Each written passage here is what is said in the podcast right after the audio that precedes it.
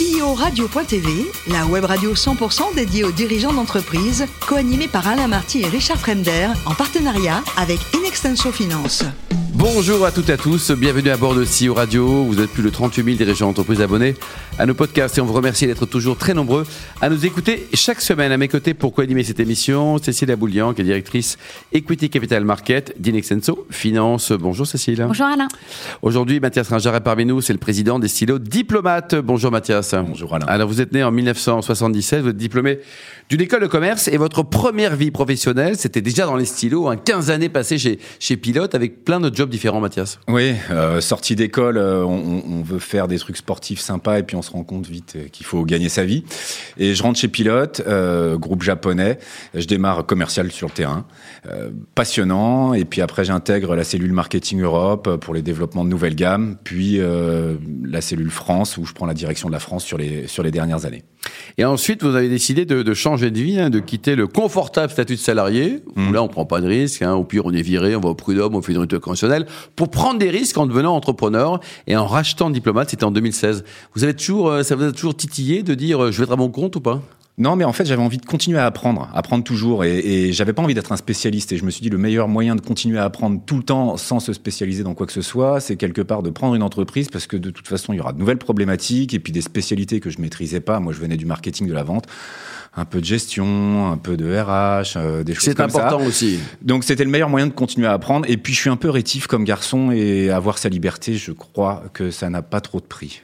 Alors, racontez-nous l'histoire de diplomate, hein, tout débute il y a plus d'un siècle.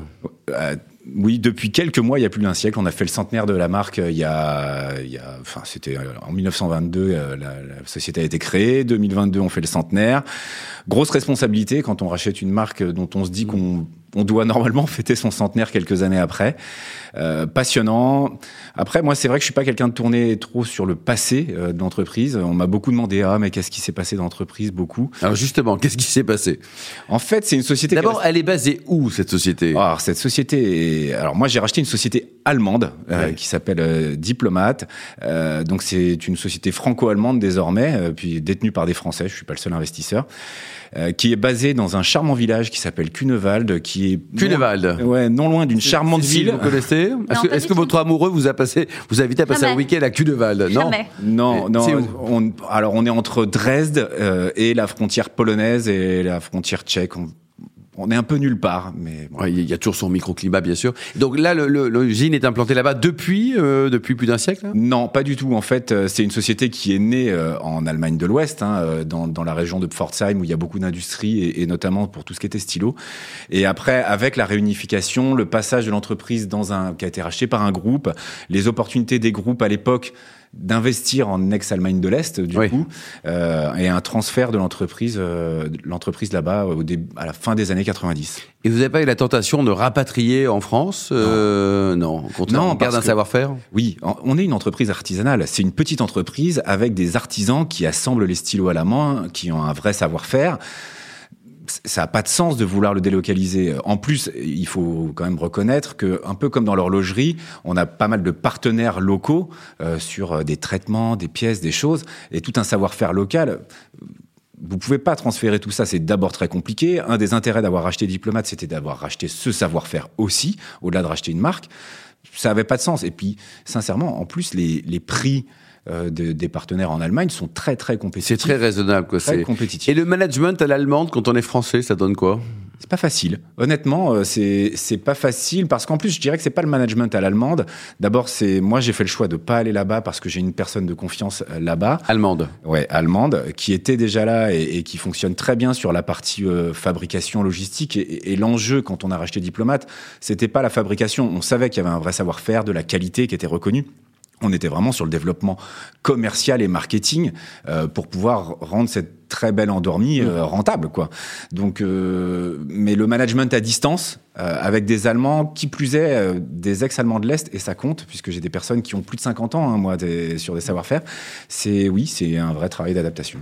Cécile, Donc vous êtes sur un marché plutôt euh, du stylo premium, Oui. euh, dans un marché global qui a priori on se dit qu'on utilise peut-être un peu moins de stylos euh, parce qu'on est beaucoup sur les claviers. euh, donc comment se comporte ce segment-là?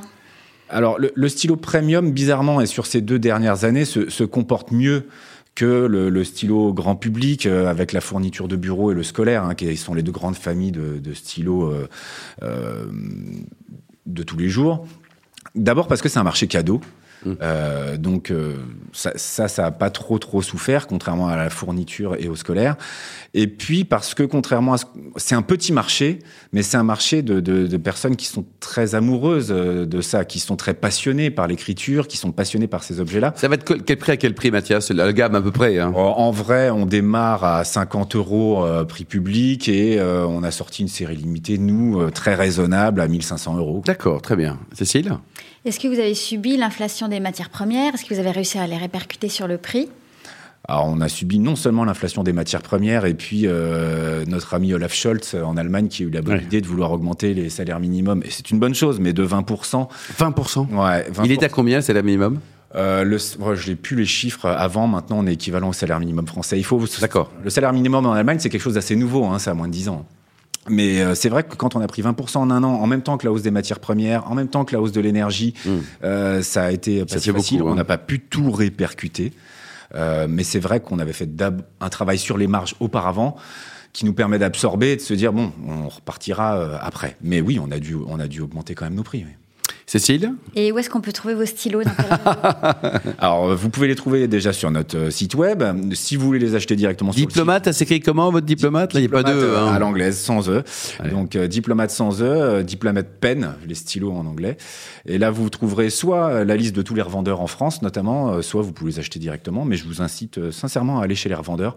C'est un vrai métier de passionné, les gens qui vendent du stylo de luxe, qui ont des magasins, Mm. et qui sauront très bien vous conseiller. Et est-ce que vous êtes exposé à l'international?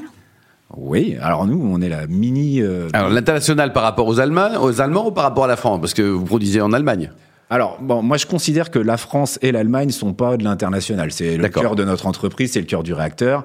Mais après, on est vendu dans 45 pays à peu près, euh, les États-Unis, enfin toute l'Amérique du Nord, euh, Japon, Corée, évidemment beaucoup, euh, beaucoup l'Europe aussi.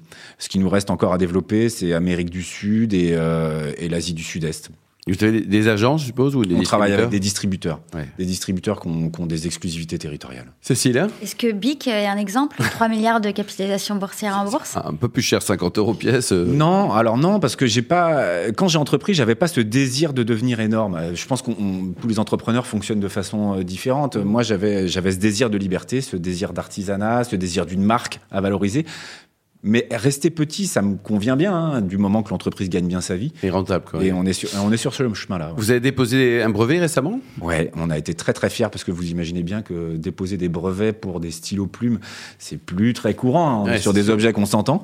Mais oui, on a, on a déposé un brevet, c'est une sacrée fierté. ouais. Et aujourd'hui, avec euh, 50 000. Donc, le brevet, il concerne quoi d'ailleurs? Oh, c'est un brevet qui permet, alors les voyageurs comprendront, en fermant son stylo plume, juste en le fermant, vous faites une séparation claire entre le réservoir où vous avez toute l'encre et la plume qui distribue l'encre. Ce qui fait que vous n'avez plus de risque Donc de ça plus, fuite, euh, etc. etc. ouais. 50 000 stylos par an, donc la, la fabrication, vous en sortez combien? C'est c'est à l'unité? C'est en, en- en pièces, en série limitée? Comment ça se passe pour en produire 50 000 par an? Bah, déjà, on est sur des petites quantités. Euh, on, je suis pas très série limitée. Nous, on n'est pas dans l'ultra luxe. Hein. Dans, dans notre marché, il y a des marques qui sont beaucoup plus haut placées en, en termes de tarifs. Ça, c'est un choix, Mathias. Vous pourriez monter un peu, non? Oui, mais le positionnement de la marque au départ était plus bas et donc on monte petit à petit. Euh, mais moi, je je suis pas pour l'exclusivité à tout craint et je pense que c'est aussi dans l'ADN de la marque de proposer de la très très belle qualité, un vrai savoir-faire.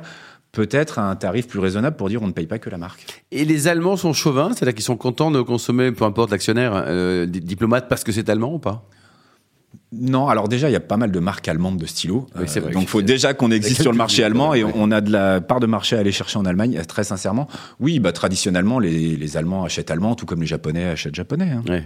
Et alors, côté vie perso, vous avez joué très très longtemps au, au volet et à un haut niveau, là, donc vous caressiez le rêve de devenir euh, pro à 100% Euh, oui, je l'ai caressé ado. Alors, par contre, très rapidement, on m'a fait comprendre que j'avais pas exactement le physique de l'emploi. hein, Ça veut rien dire au volet. Vous mesurez combien d'ailleurs Moi, je fais 1m80, mais enfin, moi, tous mes collègues, ils faisaient 1m95 à 2 mètres. hein. donc, à un moment, vous êtes vite rattrapé. Faut acheter des grandes chaussures. ou- Ouais, mais c'est pas grave. J'ai- J'avais la chance d'être dans le plus grand club français de volley à l'époque. Lequel Euh, Le PUC, à l'époque, qui est devenu le Paris Volley.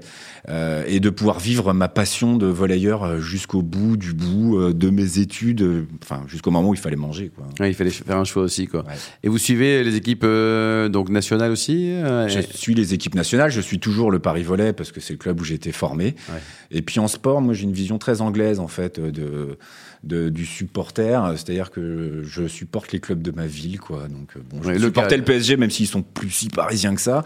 Vous Mais pensez qu'un jour ils vont la gagner cette Coupe d'Europe dans les 40 prochaines années ou pas le PSG Alors dites-nous? C'est tellement aléatoire. Tellement Franchement, sincèrement, qui aurait dit que le Real Madrid gagnerait l'année dernière? Oui, c'est vrai ça. Et quel handicap vous êtes au golf?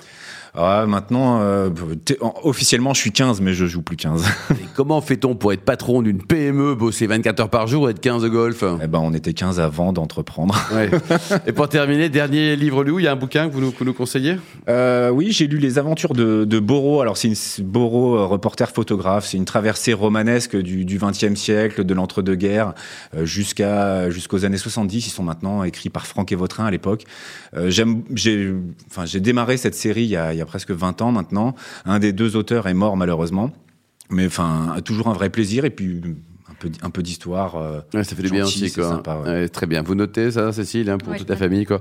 Super. Donc, euh, diplomate sans E, euh, franco-allemand, voilà, avec une belle histoire, avec une entreprise qui est centenaire. Merci beaucoup, Mathias.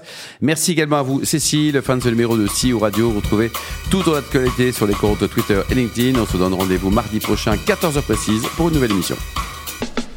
L'invité de la semaine de CEO Radio, une production B2B Radio.tv en partenariat avec Inextenso Finance.